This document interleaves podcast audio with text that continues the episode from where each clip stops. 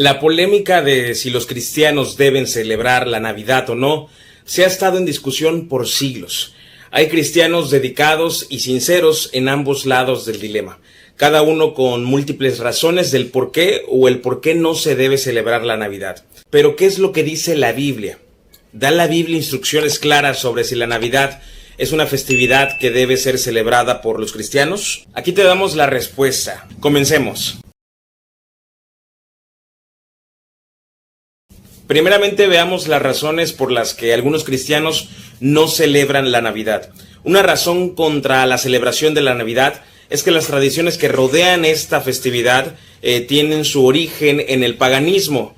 La búsqueda de la información sobre este tema es difícil porque los orígenes de muchas de nuestras tradiciones son tan oscuras que sus fuentes de información a menudo se contradicen entre ellas. Campanas, velas, muérdago y otras decoraciones se mencionan en la historia del culto pagano, pero el uso de estas en el hogar ciertamente no indica retornar al paganismo, mientras que hay definitivamente raíces paganas en algunas tradiciones, hay muchas más asociadas con el verdadero significado que le damos los cristianos a la Navidad, eh, me refiero al nacimiento del Salvador, que nació en Belén. Campanas que tañen para anunciar las buenas nuevas, velas que se encienden para recordarnos que Cristo es la luz del mundo, una estrella que se coloca en la punta del árbol para conmemorar la estrella de Belén y regalos que se intercambian para recordarnos los obsequios de los Reyes Magos a Jesús. Y por supuesto el más grande regalo de Dios a la humanidad. Otro argumento contra la Navidad es precisamente el del árbol de Navidad. Eh, dicen que la Biblia prohíbe traer árboles a nuestros hogares para decorarlos. El pasaje más citado es el de Jeremías capítulo 10 versículos del 1 al 16, pero este pasaje se refiere a cortar árboles sin celar la madera para hacer un ídolo y después decorarlo con plata y oro con el propósito de inclinarse ante él y adorarlo.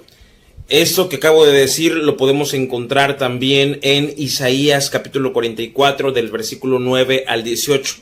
El pasaje en Jeremías no puede tomarse fuera de contexto y aplicarse como legítimo argumento contra los árboles de Navidad.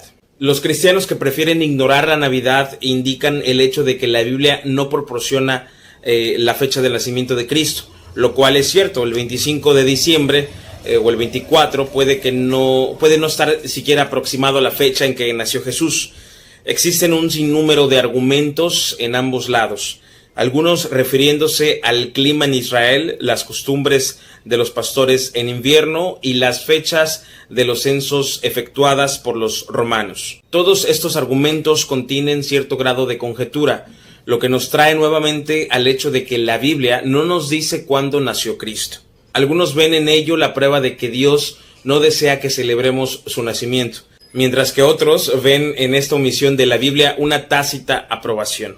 Algunos cristianos piensan que, puesto que el mundo celebra la Navidad, los cristianos no deberían hacerlo, aunque cada vez se convierte más y más en algo políticamente aceptado el referirse a esta fecha como días festivos. Pero este mismo es el argumento usado por las falsas religiones que niegan totalmente a Cristo, al igual que ciertos cultos como los testigos de Jehová, quienes niegan su deidad.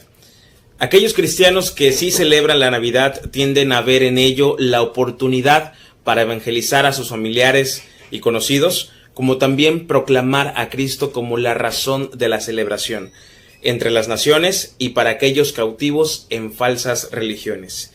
Como hemos visto, no hay realmente una razón bíblica para no celebrar la Navidad. Al mismo tiempo, no hay tampoco un mandato bíblico para celebrarla. A fin de cuentas, celebrar la Navidad o no es una decisión personal. Sin importar la opción que los cristianos elijan en relación a la Navidad, sus puntos de vista no deben ser usados como un arma para atacar o denigrar a aquellos con criterios opuestos o diferentes. Tampoco deben ser usados como un galardón para el orgullo sobre si se debe celebrar esta festividad o no. Como en todo, debemos pedir sabiduría a aquel que la otorga liberalmente a todo aquel que la busca y aceptarnos unos a otros en gracia y amor cristiano. Independientemente de nuestras opiniones sobre la Navidad. Soy Andrés Palafox, comparte este video, regálanos un like, comente este video y sobre todo suscríbete a nuestro canal MX Ministerios, es totalmente gratis. Dios te bendiga.